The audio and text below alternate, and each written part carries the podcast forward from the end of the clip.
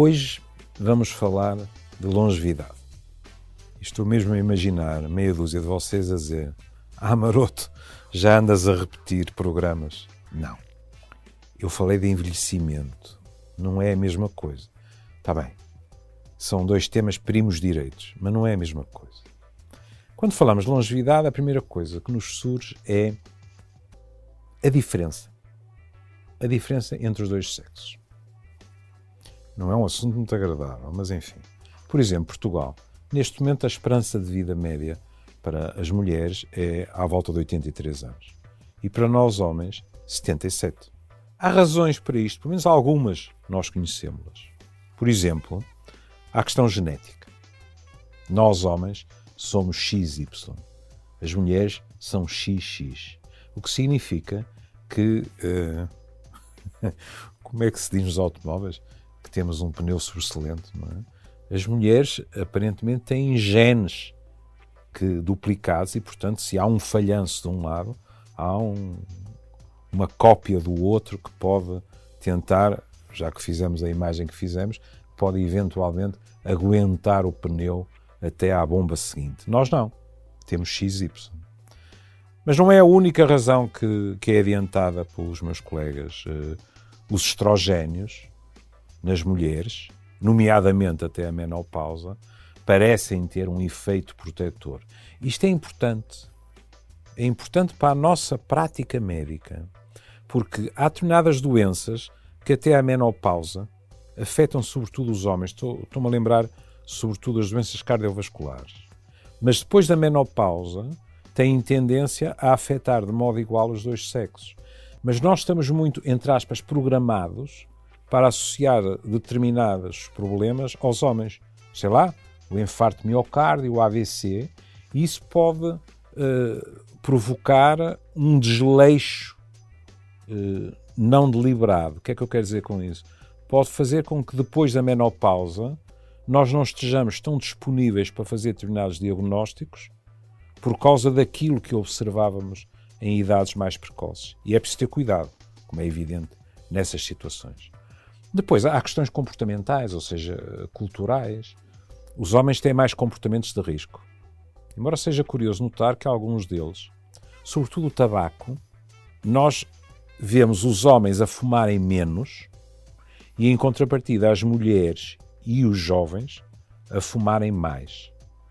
O que nos leva a pensar, por exemplo, na adequação das campanhas de prevenção. Se o alvo não está a responder da campanha, é preciso uh, tentar fazer mais e melhor. E, e, também levanta outra questão que é assim: será que as mulheres, no seu caminho duro, uh, penoso mesmo, mas não completo, mas de qualquer maneira uh, já muito calcorreado para a igualdade de direitos e deveres, têm que fazer as mesmas asneiras que os homens? A autonomia, a igualdade de direitos passa-te que por também fumar como os homens fumavam ou ainda fumam, é algo que nos deve fazer pensar se as condutas de risco são uma condição sine qua non para nos tornarmos adultos mais igualitários. Na Rússia, eh, por exemplo, a questão do álcool, sobretudo a sacrossanta vodka, é? é responsável por uma diferença brutal em termos de, de mortalidade.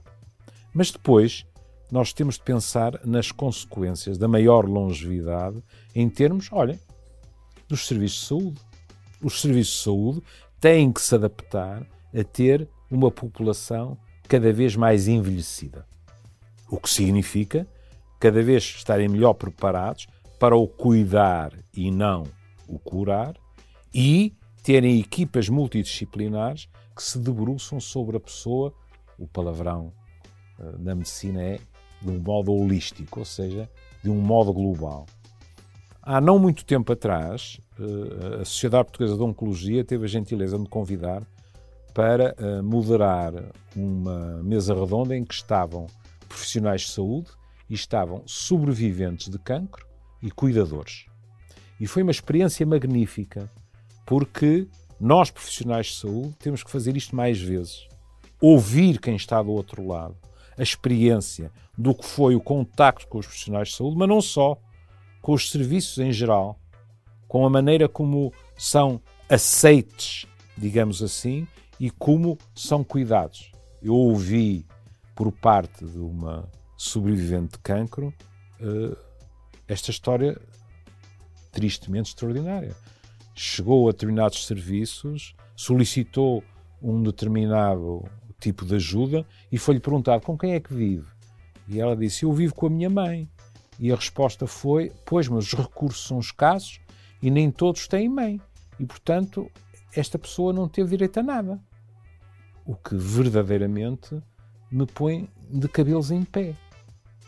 Não faz nenhum sentido. Depois, a questão da maior longevidade põe outro tipo de desafios às mais diversas disciplinas. Por exemplo, a arquitetura.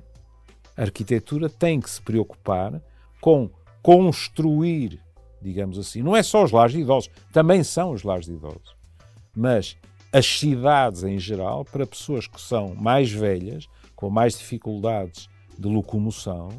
Na questão dos lares de idosos, olhem, o facto de não aprisionar as pessoas, o que é que eu quero dizer com isso?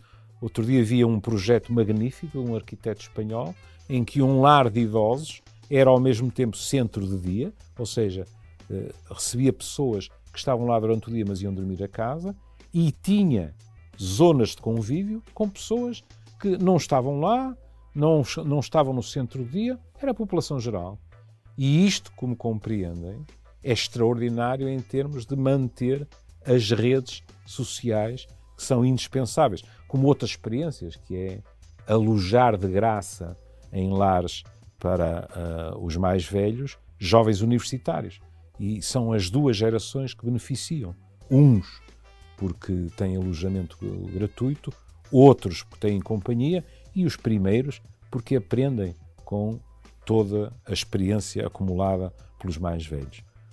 Não vamos negar que esta maior longevidade põe problemas económicos à sociedade. Mas o que vamos negar é a visão a preto e branco que se tem, que é os mais velhos saem caríssimos e, portanto, é impossível assegurar os cuidados de saúde uh, de uma forma uh, eficaz e aceitável. Primeiro, os mais velhos não dão só despesa. Os mais velhos contribuem e muito para a saúde financeira de um país. Muitos deles, porque continuam a produzir, outros pagam os seus impostos, etc. Segundo, a noção de que os mais velhos, todos eles, saem caríssimos não é verdadeira.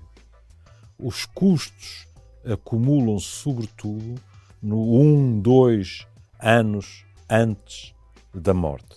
E, portanto, quanto mais saudável for o envelhecimento destas pessoas, menor será também uh, a despesa. Um colega meu, é um direito inalienável, dizia numa entrevista que, para haver equilíbrio, ele achava que todos nós devíamos decidir deixar de viver aos 75 anos. Eu ainda só tenho 70, pode ser que daqui a 5 anos tenha mudado de ideias, mas não tenciono, por razões eh, económico-financeiras, suicidar-me aos 75. Ele fará o que quiser. Por último, queria-lhes deixar uma citação. O velho Oscar Wilde disse uma vez: Viver é a coisa mais rara do mundo. A maior parte das pessoas limita-se a existir e isso é tudo. Discutamos nós o envelhecimento como o fizemos há meses atrás, ou a longevidade, uma coisa deve ser o objetivo de todos, dos interessados diretamente e de quem os rodeia. É nós não estamos aqui só para sobreviver. Estamos para viver na medida do possível, na plenitude. E isso não tem preço. Até à próxima. Fiquem bem.